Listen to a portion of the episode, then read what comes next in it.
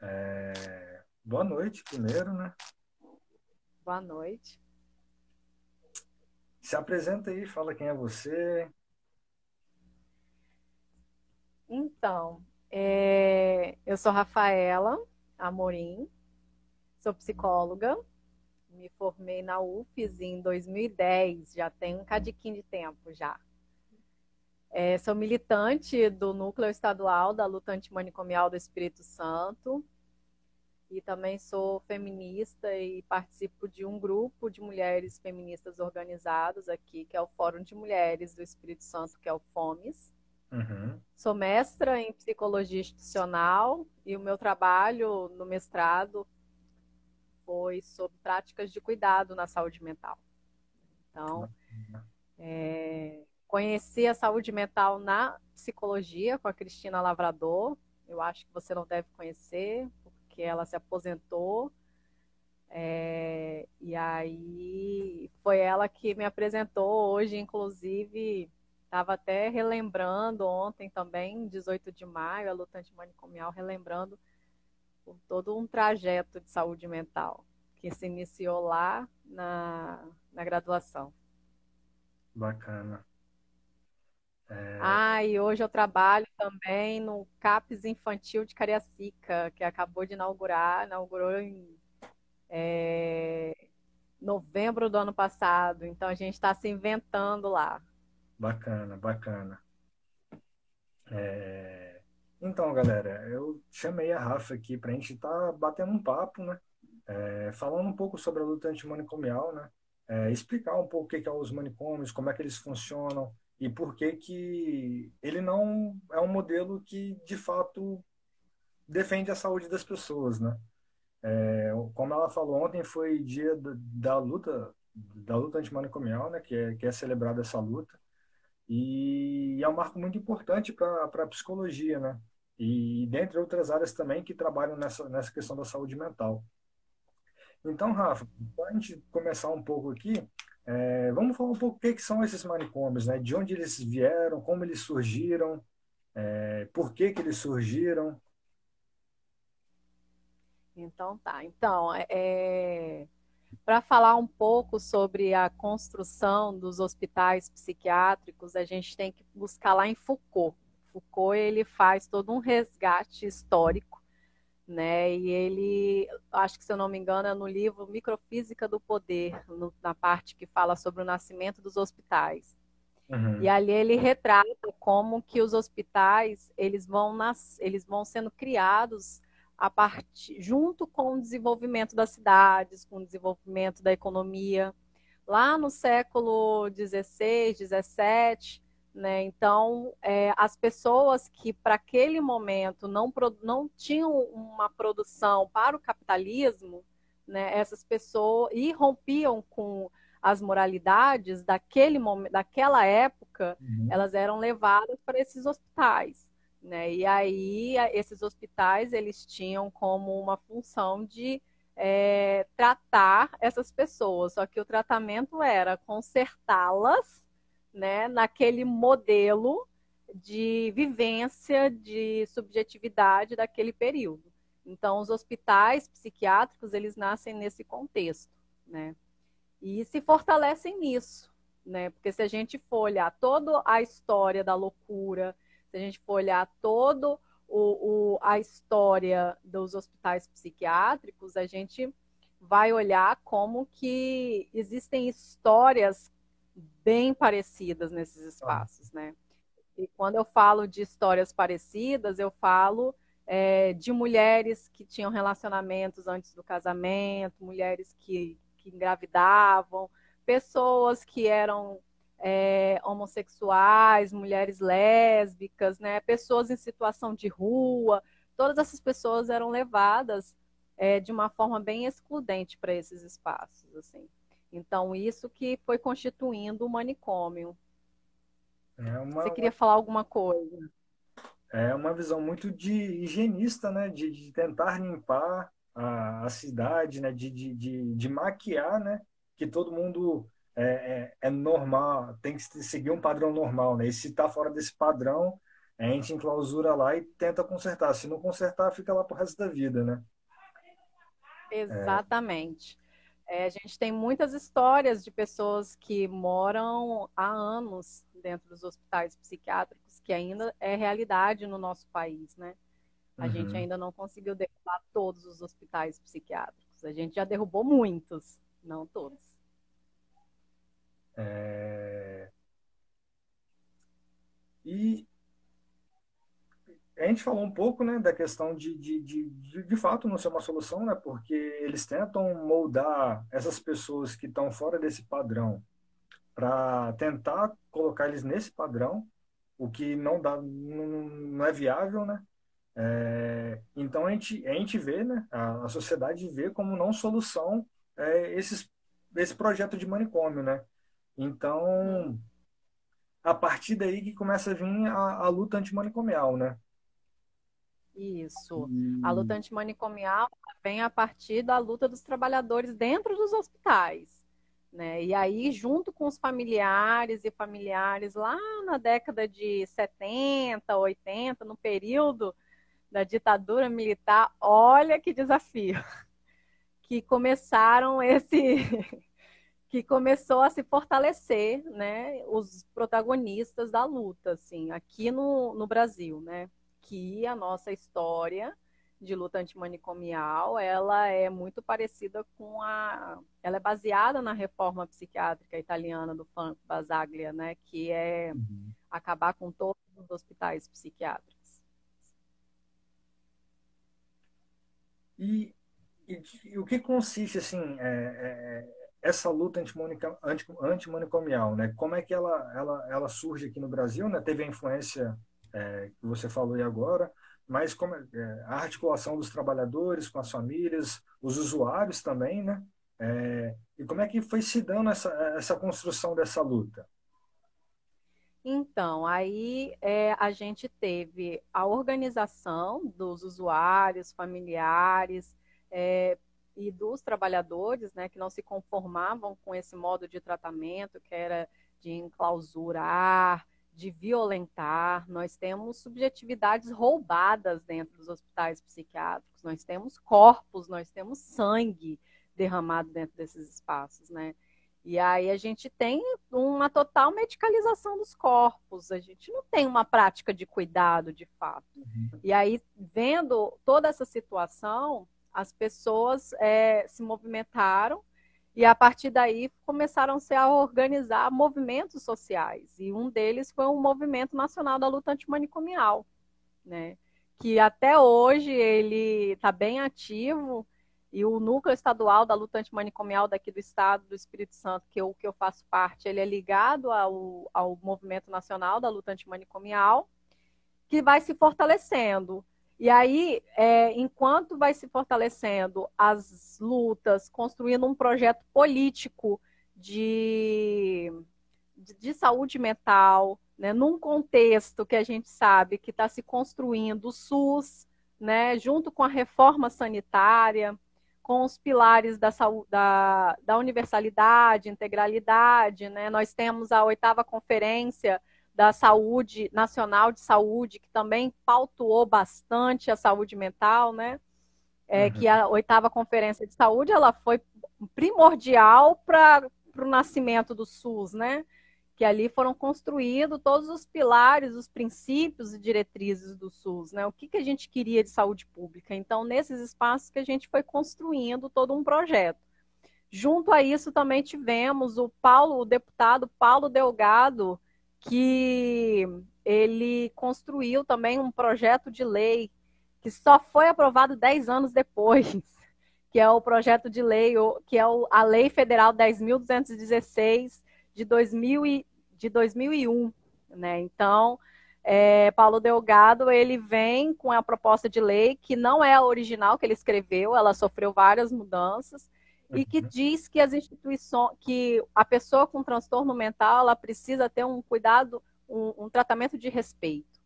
Né? E aí também surgiram serviços substitutivos. Nós tivemos em 89 o primeiro CAPES lá em São Paulo, em Santos, Né? Então, a, aí a gente foram nascendo os serviços substitutivos, o Centro de Atenção Psicossocial, né, que é um serviço. E aí depois a gente vai, com a Lei 10.216, a gente vai construindo outros serviços, como é, a, as residências terapêuticas, né, que são instituições para são serviços de desinstitucionalização, né, que a gente uhum. acolhe as pessoas que ficaram internadas nos hospitais psiquiátricos, né, e aí a gente vai acolhendo essas pessoas. Então, foi todo um processo de luta, de articulação política, né, e que teve uma de, de grande influência é, do, da Itália, né, porque uhum. nós tivemos grandes militantes é, percussores da reforma psiquiátrica no Brasil, como Paulo Amarante, por exemplo, que, que teve grande influência, grande amizade com Franco Basaglia. Né? Então, tudo isso contribuiu para o processo de construção da luta antimanicomial aqui no Brasil. Eu acho importante uh, essa questão de, de, de ser um, um, um posicionamento também político, né? É, porque muitas vezes a, a gente tenta, cai, cai num, num, discurso que, tipo, ah, a gente tem que ser, tem que ser isento, tem que ser, não, não, não pode desenvolver na política, mas é muito pelo contrário, né? As nossas decisões, elas são completamente políticas, né? E, e, quando, e quando a gente, como, como, como, como a psicologia, a gente como psicólogo, né? Eu como futuro psicólogo, é, é, eu tomo as minhas ações em prol da vida, seja qual vida essa, essa vida for, é, que, que, que buscam um cuidado e não uma medicalização, não uma cura, mas um, um cuidado extensivo que, que abrange todas as, as dimensões da vida dessa pessoa, é, eu estou me preocupando com o indivíduo e isso é uma maneira de ser político também, né? Isso, isso é, é, é diferente do que a gente vê é, como, como a, a, a, política tem agido, né? essa madrugada agora, né? O João Pedro que foi foi assassinado pela polícia, um, uma operação policial em plena pandemia no, no, no, complexo do Alemão. Qual é, qual é essa política que, que, que eles querem levar, né? É, então, de fato, é uma decisão política, política. que a gente tem, tem, tem que tomar, né? Exatamente. Você traz a política de morte né? Porque a política de morte é o que a gente tem dentro dos hospitais psiquiátricos. Ali não tem vida nenhuma, não tem momento, não tem espaço para respirar, não tem espaço para viver, não tem nada. Aquilo lá é política de morte, a morte física, a morte mental, a morte de subjetividades, a morte de desejo, né? Então a gente vive o tempo todo num estado de morte, Sim. né? Num estado repressivo, né? E a gente tem essas nossas instituições repressoras, como a, as instituições de, de, polícia, né, que praticam as, a, a, a, a mesma, que, que reproduz essas mesmas políticas de morte, né? Então a gente sabe também que a gente vive no momento é, de, de necropolítica, né? E a pandemia tem falado muito sobre isso, muito sobre isso, né? Porque a gente sabe, né, quem pode escolher em se proteger, quem pode escolher o, se cuidar, né? Quem está recebendo todo o cuidado desse momento, né? Então a gente sabe que a pessoa pobre e preta, ela não tem espaço para uma política de vida na atual conjuntura e nem nas conjunturas anteriores, porque o sistema capitalista não nos permite isso, né? Uhum. Então, a gente precisa fazer todas essas reflexões. Inclusive, grande parte das pessoas que estão dentro dos hospitais psiquiátricos, tanto antes como hoje, é, que, são quem? Mulheres, pessoas pretas, é, LGBTs. Então, existe um recorte né? Não é classe média rica que vai e branca que vai para os hospitais psiquiátricos, né? São instituições para roubar a vida mesmo. É uma maneira institucional de, de, de exterminar aquilo que não bate com o que eles querem, né? Exatamente. É complicado.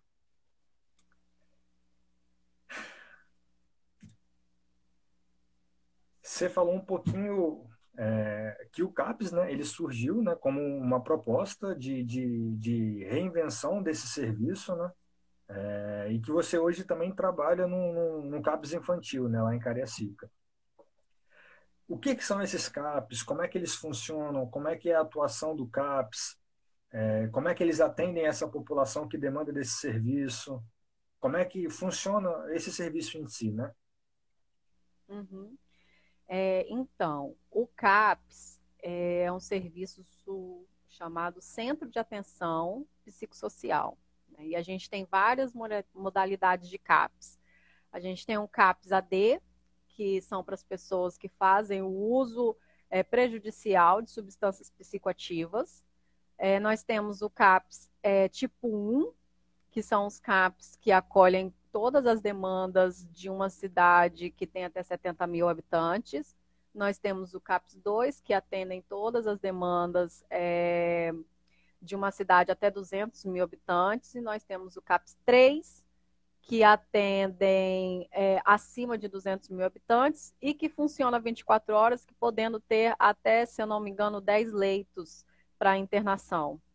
É, e aqui no estado a gente tem o CAPES da Ilha, que fica em São Pedro, que tem é, que é CAPES 3, e se eu não me engano, o CAPES AD daqui de Vitória também tem lei, é CAPES 3, é um tipo 3 também que tem leitos. Uhum. É, e o CAPES Infanto Juvenil, que é um CAPES que atende crianças e adolescentes até 18 anos, é, que façam uso prejudicial de substância psicoativa ou que tem algum tipo de transtorno mental grave persistente. E autistas também. Uhum. E aí o CAPES é. Apesar de ser um serviço substitutivo, a gente precisa tomar muito cuidado porque ele também pode se transformar no manicômio. Né? E aí ele se torna um manicômio quando a gente faz do CAPES um tratamento dentro, né? Como se as, os usuários eles tivessem que estar somente dentro do equipamento para poder conseguir o, o, cuidado e que seja de atendimento ambulatorial. Né? E que a gente e que seja um CAPS que seja que não faça um trabalho de, de protagonismos de vidas de sujeitos ali, né? de autonomia. Então, quando um CAPS faz esse tipo de trabalho, a gente está reproduzindo manicômios. Né? Então, eu uhum. gostaria de fazer só essa diferença, porque não necessariamente o CAPES ele, ele pode ser um manicômio, mas ele também pode vir a ser um serviço potente, criativo para serviço, né, como serviço substitutivo, que essa é a proposta do CAPES. Uhum. Então, o CAPES, ele tem, é, ele ordena ele coordena o cuidado de saúde mental na rede, na rede de atenção à saúde. Né? Então, a gente ali no CAPES, a gente acolhe as demandas mais graves de, do transtorno mental, né? do sofrimento mental. É, não são todos, tá? Porque senão aí a gente também começa a manicomializar o CAPES. E ali a gente faz matriciamento, atendimentos individuais e principalmente atendimentos coletivos, né, que são muito importantes. É, esses atendimentos coletivos podem ser diversos, podem ser de expressão é, corporal, de expressão de escrita, de literatura, né, porque tem que ser um espaço para as pessoas serem escutadas e que seja uma escuta de uma escuta bem qualificada, né, bem cuidadosa e que seja é, um espaço também de potência e de criação para a autonomia dessas pessoas. Né? Então, é um espaço também para a gente fazer matriciamentos, é, trabalhar muito com território, né? Porque o CAPES ele precisa sair. Né? Então a gente é, trabalha bastante a socialização das pessoas na comunidade. Uhum. Né? E a gente precisa desse trabalho. É, então a gente sabe como que é difícil às vezes para a comunidade, para a sociedade aceitar as diferenças do ser humano, né? Aceitar que a pessoa é diferente, né? Não tem como a gente querer é, é, dizer que uma pessoa com esquizofrenia, uma pessoa depressiva, uma pessoa bipolar tenha comportamentos é, morais é, que todo mundo, que a sociedade está querendo que ele queira, não vai ter. Então a gente uhum. sabe que existe algumas dificuldades. E aí o CAPES ele vem para trabalhar com essas pessoas no território, né? a inclusão dela para passar. E é para rodar a cidade mesmo, né? Uhum. De, o, é o direito de ir à praia, é o direito de, de frequentar a praça, assim. Algumas pessoas podem entender que isso é uma coisa muito simples, né? Tipo, nossa, como assim, né? Vocês trabalham para a pessoa acessar uma pracinha. Gente, a gente trabalha para a pessoa acessar a pracinha sim. Porque a gente encontra muitas dessas pessoas enclausuradas dentro da própria casa. A gente encontra que essas pessoas, quando elas vão para a pracinha, elas são expulsas de lá por algumas pessoas, né? Então, uhum é difícil para essas pessoas que estão no estado mais grave acessarem uma pracinha, acessarem uma praia. Tem gente que não sabe que é, o que é uma praia, o que é passear no shopping, o que é ir na padaria comprar alguma coisa. É, para algumas pessoas isso é muito complicado, né? Que a gente tem situações de pessoas que ainda vivem em cárcere privado. Né? Então, o CAPS ele vem trabalhar nessas potências, nas potências de vida né? E também com os familiares, porque os familiares adoecem nesse processo. Porque cuidar de uma pessoa com um transtorno mental grave persistente não é fácil. Né? Então, esses familiares, eles também entram no processo de adoecimento, esses familiares precisam de um cuidado. E o CAPS é um equipamento que trabalha muito a questão da democracia. Isso que é bacana, né? Um CAPS que é potente, que é criativo, ele trabalha na perspectiva dos, das assembleias, das, das, das assembleias junto com familiares e usuários, e ali decidirem uma cogestão, né? Como que vai ser gerido o CAPS, por quais as atividades, aquela atividade não deu certo, aquela atividade é chata, não, a gente podia fazer algo diferente, né? Talvez aquilo ou outro, né? É, nossa, aquele lanche, aquele, aquela comida não não tá bacana, eu acho que precisa dizer isso, né? Então aí começa a dar os pitacos. Aonde tem um, uma assembleia bem potente que eu sei que já mudou até cardápio de, da, da, da gestão dentro do equipamento é o CAPS AD de Laranjeiras na Serra. Lá os, os usuários lá são porretas. Eles se inventam, são totalmente fortalecidos e questionam e não aceitam e correm atrás. Vai em vereador, vai não sei aonde. Então é isso, o CAPES é isso, é desenvolver essas autonomias, assim, né? Esses protagonismos, essas histórias, né? É inventar roda, é dançar junto, é cultura. Gente, o CAPES precisa desenvolver cultura, precisa desenvolver arte, né? Nós temos aí Bispo do Rosário, que fez magníficas obras, artes. Nós temos muitas pessoas com grandes potenciais, assim, né? De expressão. Tem gente que só consegue se expressar com o corpo, que não consegue se expressar com a fala, né? Então, quando começa a dançar, a desenvolver gestos na liberdade, sem censura. Isso é lindo, é potente, sabe? Isso fala muita coisa, né? Então, CAPES é isso. CAPES tem que ser vida, né? E trabalha muito também a reinserção das pessoas que estão nesse processo de desinstitucionalização, né? a gente tem gente ainda internado 20, 30, 40 anos em hospitais psiquiátricos, né? Eu lembro que eu participei de um projeto. Posso falar um pouquinho pode, mais? Pode. Se você não me cortar, eu não paro de falar, não. Tá Porque eu, o assunto da saúde mental é um assunto que me empolga muito. Então, são muitas histórias, né? É, quando eu estava fazendo o estágio no projeto de extensão da Cristina Lavrador na psicologia da UFES, né, é, o Eceidades, a gente trabalhou na reinserção das primeiras pessoas que saíram do Adalto Botelho, nas primeiras casas, né, as primeiras cinco casas. Na verdade, foram as primeiras três, depois abriram mais duas. E aí o projeto era responsável por duas casas, que é lá em Santana. E aí no residencial Santana. Aí eu ficava na masculina, depois eu fui para feminina, para fiquei primeiro na feminina, depois eu fui para masculina. Foi onde eu conheci a saúde mental. Fui morrendo de medo porque eu não sabia o que era, né? Eu fui desesperada, eu fui morrendo de medo. Aí cheguei lá, tinha uma, uma a, a, moradora percebeu o meu medo, assim, né? Foi incrível. Ela começou, entrou na minha frente, começou a falar um monte de coisa e coisa por coisa, e depois ela apontou o dedo na minha cara e começou a rir. Eu nunca vou esquecer isso na minha vida, assim, né? E aí a gente trabalhou bastante isso, né? Porque são histórias que ficaram roubadas lá dentro, né? Dentro do hospital.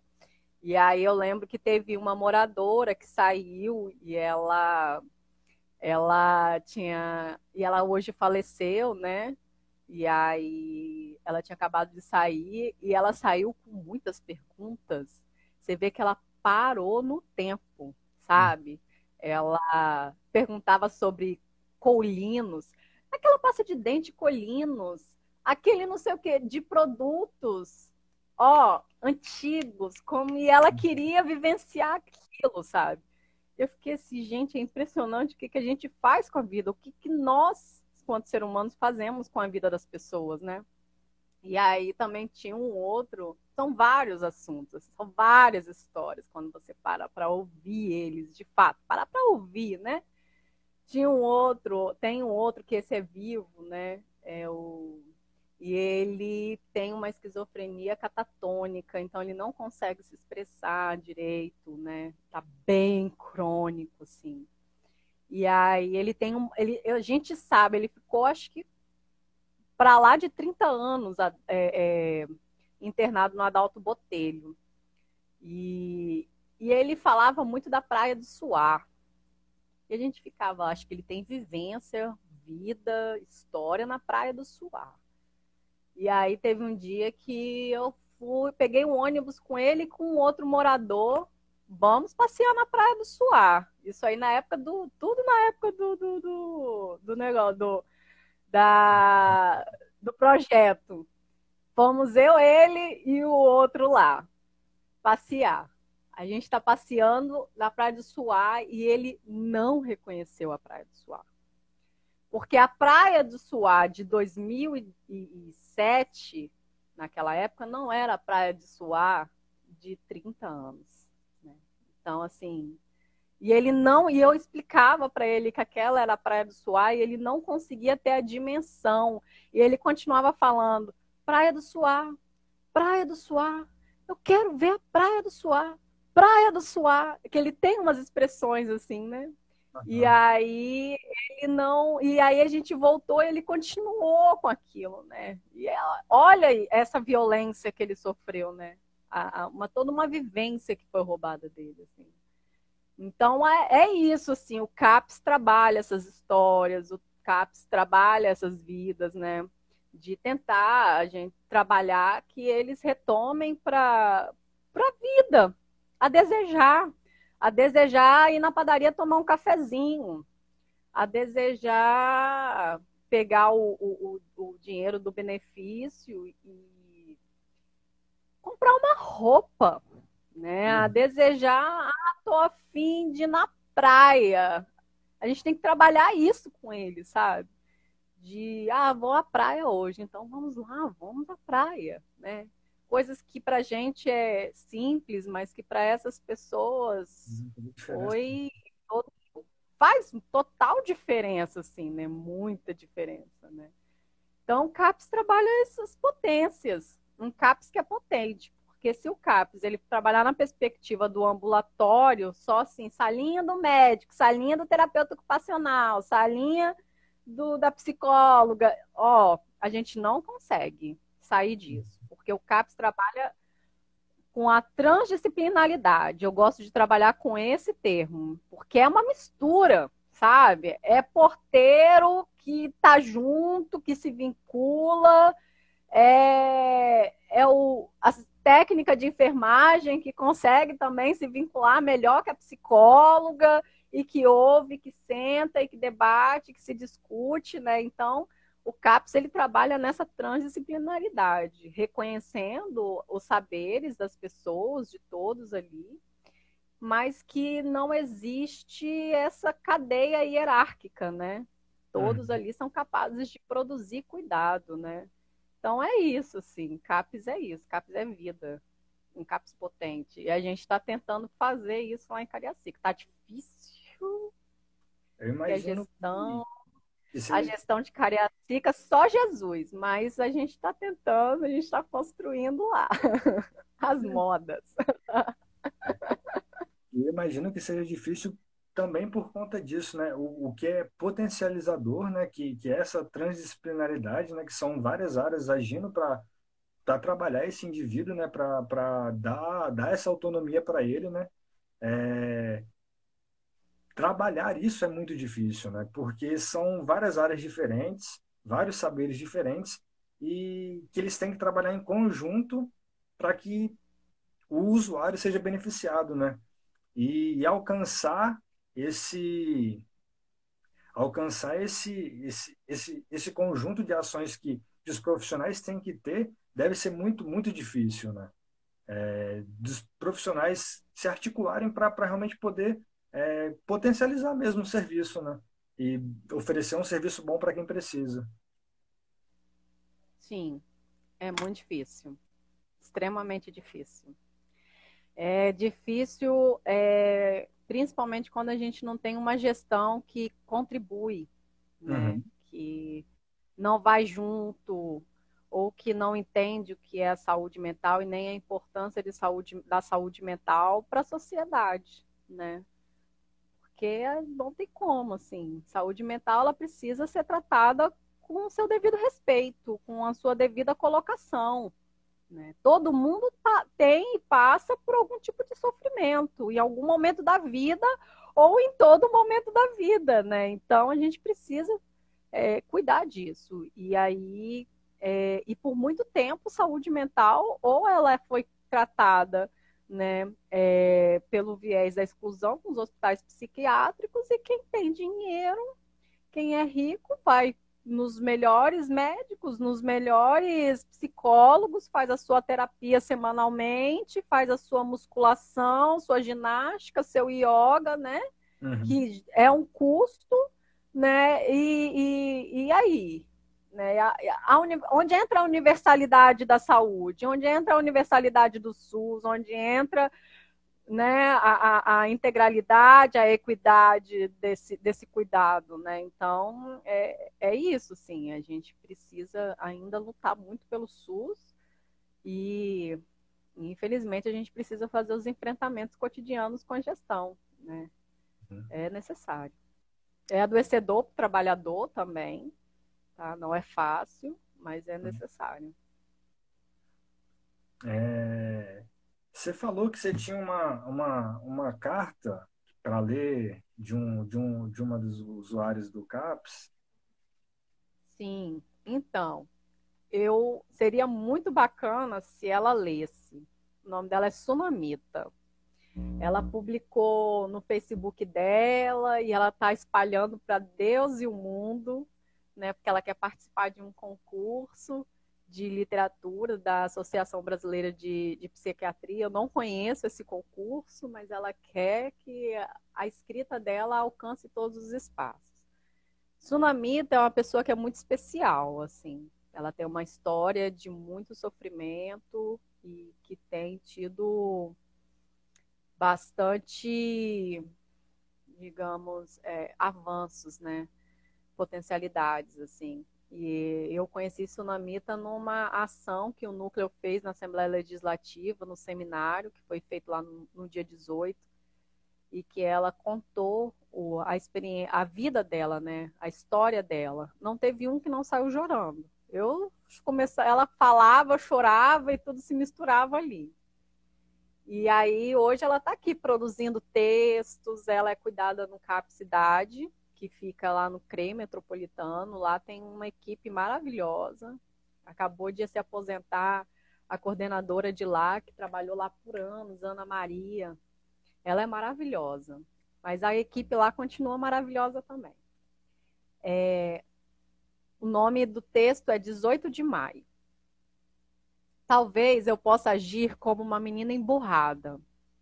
Se alguém me disser, cale-se, talvez eu diga, cala a boca, quem morreu, quem manda na minha boca sou eu. Ou talvez eu grite, com toda a raiva guardada por anos. A essa altura da vida, ser chamada de louca não me incomoda tanto. Por, por uns 30 anos, eu guardei todas as dores, todas as ofensas, todas as injúrias, chorei sozinha no meu travesseiro. Noites e noites de choros silenciosos. As lágrimas escorriam no meu rosto, a alma dilacerada, o grito engasgado. Eu pensava, gritar para quê? Se ninguém vai me ouvir. Até que surtei, saí completamente da realidade Perambulando sozinha pelas ruas, fui, fui resgatada e começou meu tratamento de saúde mental. Acho que, acho que consultei com todos os psiquiatras desse estado. Até conheci o tratamento no CAPS Cidade, é, com a equipe multiprofissional. Aprendi diversas formas de expressão, diversas formas de colocar para fora aquela dor que dói diariamente. Conheci também a luta antimanicomial. Vi que aos poucos, é, vi que aos poucos estamos ganhando voz. Agora me aguentem. Não gritei nem para parir meus filhos, mas grito hoje mesmo. Grito para que me ouvem me e me ajudem a calar essa voz que diz que a morte é a única solução para calar toda dor que grita dentro de mim. Eu grito e busco algo que chegue como bálsamo a essa dor que insiste em fazer eu desistir. E não há no mundo quem possa me fazer calar. Só a sepultura calará a minha voz, enquanto tenho forças para gritar. Grito, grito para a biomedicina, achar novos tratamentos, gritos para a tecnologia ser favorável para a saúde mental Grito para os governantes olhar para a saúde mental com mais atenção. Grito para a ministra dos Direitos Humanos para olhar para os excluídos. Grito até para o presidente, embora eu não tenha votado nele. E ele foi eleito e tem por obrigação presidir por todos. A todos os médicos que cuidam de mim, a equipe multiprofissional do CAPS, grito bem alto. Obrigada. Deus os colocou como anjos para cuidar de mim. Que Deus abençoe abundantemente a vida de todos vocês. Esse é o texto da Sunamita, é uma pessoa muito especial, com uma história incrível, que continua fazendo o seu tratamento no CAPS, né? E que ela está querendo participar do concurso do ABP, mas é um texto que, que é, fala de um processo que ela passou por silenciamento por muitos anos de vida e que hoje é, o CAPES trabalhou de uma, né, o tratamento, o acompanhamento foi de um jeito que desenvolveu aí que ela está gritando. Isso é maravilhoso. Isso é um trabalho, isso é um cuidado em liberdade, isso é um trabalho potente, isso é um trabalho criativo que a gente precisa desenvolver dentro do CAPES, assim, né? Com certeza. É isso. Com certeza. É, e é, é potente, né? É um texto potente, é uma história de vida potente, né? Que, que por muito tempo foi silenciada, né? E agora, com, com, com esse aparelho, com esse serviço, né? É, consegue ser potente, né? Consegue dar vida para essa pessoa, né? Vontade de, de viver também, né?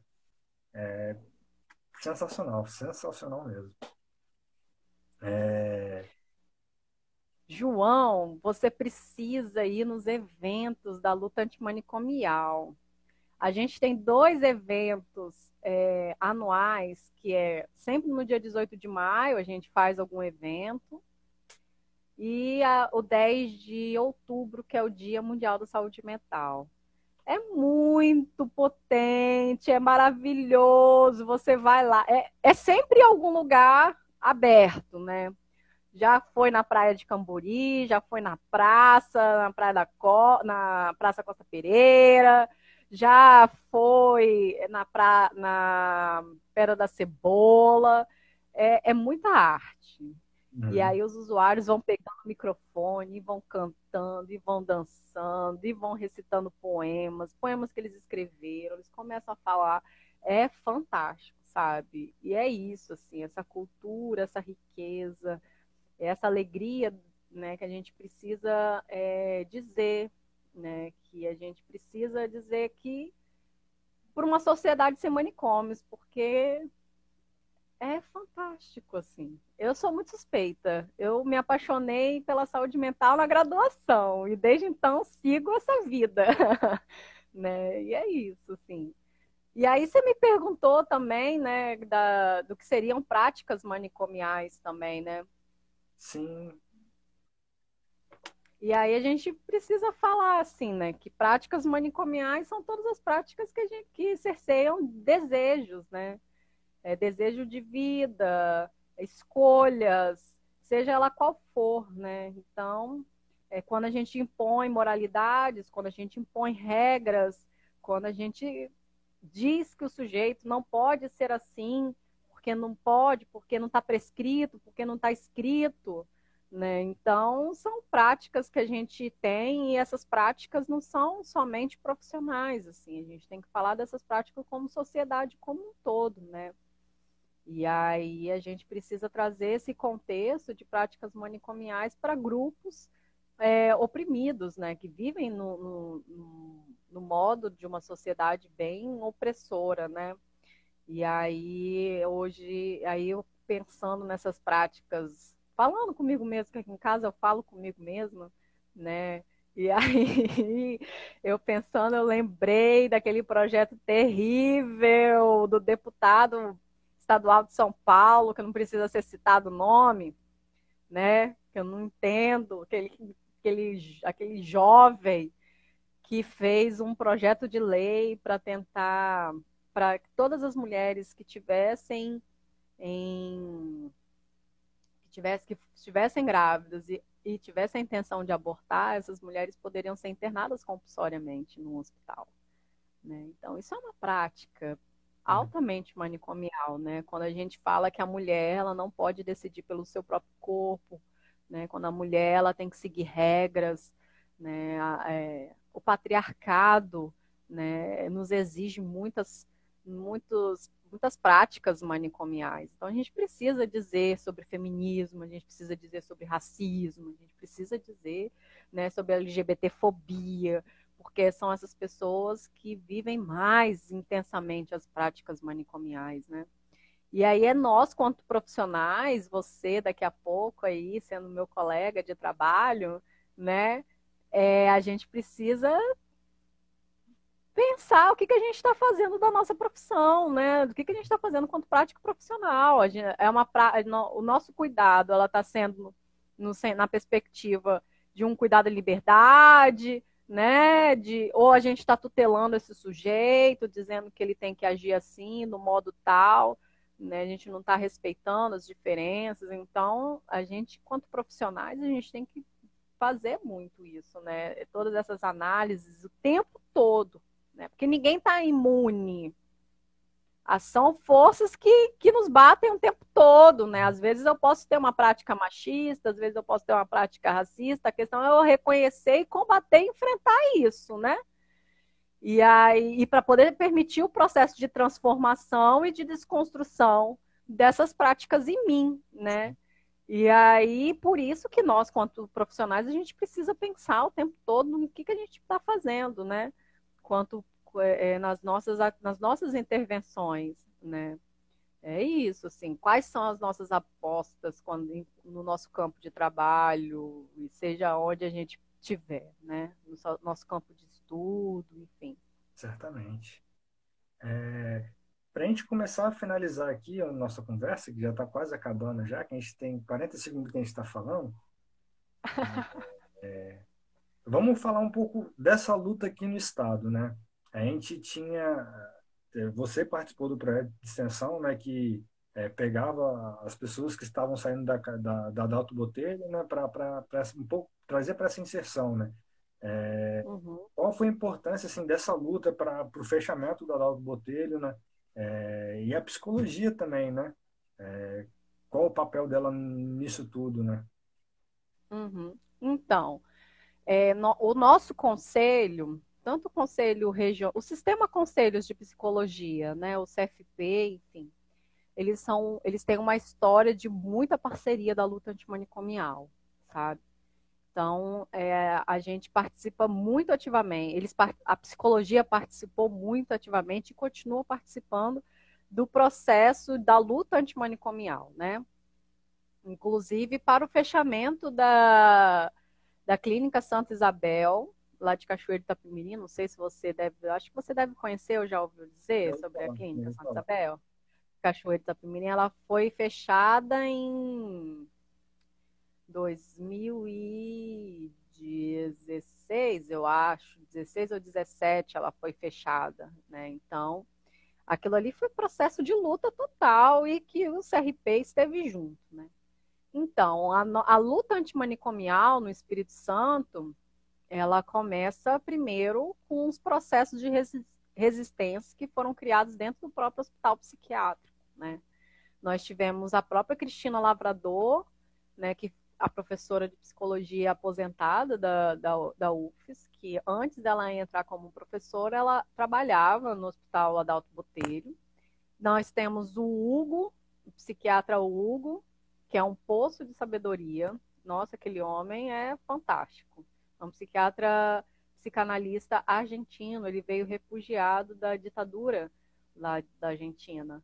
E ele também participou desse processo de, de uma, da resistência dentro do Adalto Botelho com, a, com a, o cuidado comunitário dentro de um espaçozinho que foi criado para aquilo, para poder trabalhar a, a possibilidade da saída das pessoas dos hospitais do Adalto Botelho, né? É, então ali já começa um processo tímido, mas começa. Né? O importante é começar, é dar o passo, o primeiro passo. E aí, com o governador Vitor Buais, em 94, por aí, ele começa a trazer como pauta, junto com trabalhadores e usuários e familiares, a pauta da saúde mental, né? de uma política de saúde mental. Então, a gente tem aqui os primeiros CAPs, que é o CAPS da, da ilha, o CAPS Cidade e o CAPS Mochuara. São os primeiros CAPs que surgiram nesse período, né? De 94, 95, 96. E ali também nasce o núcleo estadual da luta antimanicomial, que é hoje é, é o movimento organizado é, da luta antimanicomial no estado do Espírito Santo. A gente tem pessoas daquela época, assim, tipo Niceia, André Romaioli, Graça, Genilson, é, o, o, Charles Pelissari. Nós temos pessoas assim que estão nesse movimento desde aquela época, né? E aí outras pessoas que foram entrando, tipo eu, Fernanda Tassis, né, Jamile, enfim, nós, a própria Silvandira, usuária maravilhosa, aquela mulher também quando abre a boca, todo, não tem ninguém que não saia afetado pelas coisas que ela fala, assim, super empoderada. E aí a gente tem esse, esse movimento, né, que vai se fortalecendo, construindo timidamente a política de saúde mental. É importante dizer que a RAPS, que é a Rede de Atenção Psicossocial no Estado do Espírito Santo hoje, ela é altamente defasada, muito defasada. Isso aí é outro assunto para uma que tem mais pano de manga, né? E aí o, os movimentos, eles, esse movimento começa a se organizar nesse processo, né? De aqui é, o Movimento Nacional da Luta Antimanicomial, do qual o núcleo da luta antimanicomial ele é vinculado, tem os encontros é, anuais, anuais, não, acho que são de três em três anos, né? É, e aí teve um ano que o Espírito Santo sediou esse encontro, que foi em 2007, né? Que eu não participei desse encontro, mas todo mundo fala que foi um encontro muito potente, assim, que foi um encontro de construção de pauta política, de luta, de processos de resistência, né? É, e aí veio gente do Brasil inteiro para esse encontro. Sempre faz. O, o, último encontro do MNLA foi o ano passado, em São Paulo. Né? E aí foi bem bacana porque pautas LGBT, racismo e feminismo elas entraram como, como pauta de discussão e isso foi super necessário, né? É, e aí foi bem interessante. E aí o, a luta anti-manicômio no Estado ela vai se fortalecendo nisso. Teve o fechamento da Clínica Santa Angélica, que era um manicômio que ficava na, na perto do Parque Moscoso, isso também na época de década de 90. A gente fez vários, foram feitos vários enfrentamentos para o fechamento do, do Adalto Botelho, da saída das primeiras pessoas, para a abertura das primeiras casas, das mesmas primeiras residências. É, a Clínica Santa Isabel, nossa, aquilo lá terrível, quantidade de denúncias que a gente recebia, que todo mundo recebia né, de pessoas que cometiam suicídios, pessoas que morriam lá dentro, de tudo que vocês imaginaram, assim, é terrível ouvir, assim, foi o último manicômio, foi assim, é... não vou dizer o último manicômio, porque eu ainda tenho minhas questões sobre o, o Hospital Estadual de Atenção Clínica, que é o Adalto Botelho, que se transformou no EAC, né? Uhum. Mas é, tem muita história a gente fez muito enfrentamento. Nossa, olha, foram feitas audiências públicas. A gente foi duas vezes fazer ato, saímos daqui de Vitória com ônibus lotado. A gente foi lá fazer ato lá na frente, batucada. Era reunião com o governador, reunião com não sei quem. Olha, era, a gente batia muito de frente com isso, assim. Você não tem noção. A galera da saúde mental é heavy metal. Você quer brigar, você quer arranjar uma briga boa, é com a galera da saúde mental, assim, da luta antimanicomial, porque a gente briga mesmo, sabe? E a gente, quando o Renato Casagrande, no primeiro governo dele, ele inventou a tal da rede abraço. Meu Deus, aquilo foi uma tragédia, porque aquilo foi para pagar campanha para os evangélicos, sabe? Então, assim, um dinheirão, milhões, milhões indo para as comunidades terapêuticas, sabe? E, e, e para as pessoas fazerem campanha, de, ó, fundo totalmente eleitoral. A gente fez muita briga também. Mas a gente comemorou muito quando a clínica Santa Isabel fechou. E aí essa clínica fecha e aí abrem as. Nossa, abriu um cadiquinho porque até a clínica fechar, se eu não me engano, a gente é, tinha sete ou dez residências terapêuticas na região metropolitana. E aí hoje nós temos 17 residências terapêuticas, se eu não me engano, acho que é isso, são 17. É o tempo todo, a gente faz mobilização, mobilização artística. É, quando teve em 2000, hoje eu também estava lembrando sobre a ocupação que a gente fez lá em Brasília, na coordenação da saúde mental nacional, que, que foi uma ocupação nacional, fora Valêncio, porque o, tiraram Ticanori para poder colocar o Valêncio na época da Dilma. A gente ocupou, aquele, a gente ficou de dezembro até abril. É, dentro, acampado dentro do Ministério da Saúde, foi fantástico. Eu fiquei cinco dias lá, né? Eu fui, fiquei cinco dias lá acampado. Tem outros militantes daqui do estado que foram também, ficaram acampados lá também. O Brasil inteiro indo para lá. No dia quando eu fui, tinha gente do Rio de Janeiro, não, tinha gente de Minas Gerais e de Pernambuco, né? E, de, e aí a gente foi conhecendo outras pessoas. Então, a luta antimanicomial no nosso estado hoje, ela é bastante ativa nesse sentido. A gente faz esses eventos da, do 18 de maio, faz os eventos da, da, do 10 de, de outubro também, que é o Dia Mundial de Saúde Mental. A gente faz todos os enfrentamentos. a gente se manifesta publicamente e as pessoas já reconhecem o nosso movimento, né? Então, é um movimento que não é institucionalizado, então não existe coordenador, é um, um que se autogere, né? Isso é fantástico, a gente às vezes até se perde nesse processo, né? Mas é, é isso, assim, a gente vai se organizando para fazer resistência e militância. E você e a gente tem gente que é da militância, que ocupa cargos de gestão e que faz militância dentro dos cargos de gestão também. E é isso, sim, sabe? A gente se alia, a, a gente se alia o tempo todo dentro da, da luta antimanicomial aqui no estado do Espírito Santo, sabe? É, e a gente também promove seminários, enfim, né? sempre nesse sentido, assim, de fazer, né? E você pode ter certeza que todos os serviços que a gente tem hoje foi na base da luta.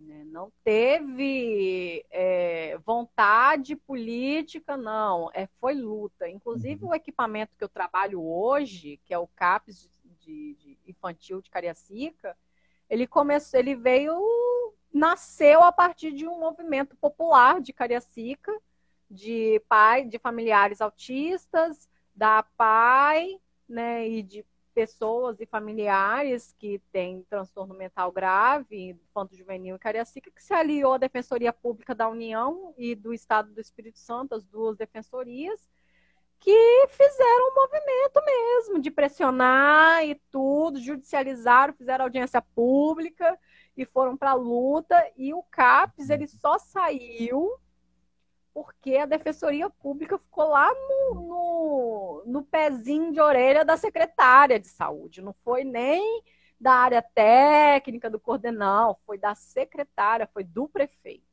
Então, assim, tudo que é relacionado à saúde mental é na luta, é no suor. Né? Então, a luta antimanicomial no estado do nosso Espírito Santo é até a organização de uma proposta da rede de atenção psicossocial estruturada no estado do Espírito Santo, também vem, fala de uma luta, porque as pessoas que participaram desse processo também entendem a importância de tudo isso, participam e militam também. É, é isso, sim. É, é...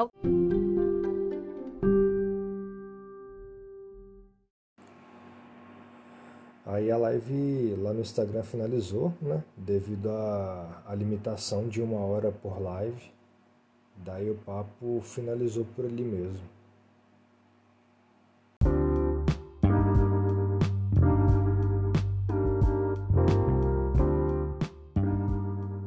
E lembrando que também estamos com uma campanha no Apoia-se. O link está na descrição do episódio. E essa campanha tem o objetivo de manter esse podcast em funcionamento. É, você clicando nesse link, você pode ver todo o detalhamento da campanha. E se você quiser e puder colaborar, você pode estar ajudando a partir de um real mensal. E ou também você pode estar fazendo uma colaboração via Pix, que também está na descrição desse episódio. É nós, estamos junto e até a próxima.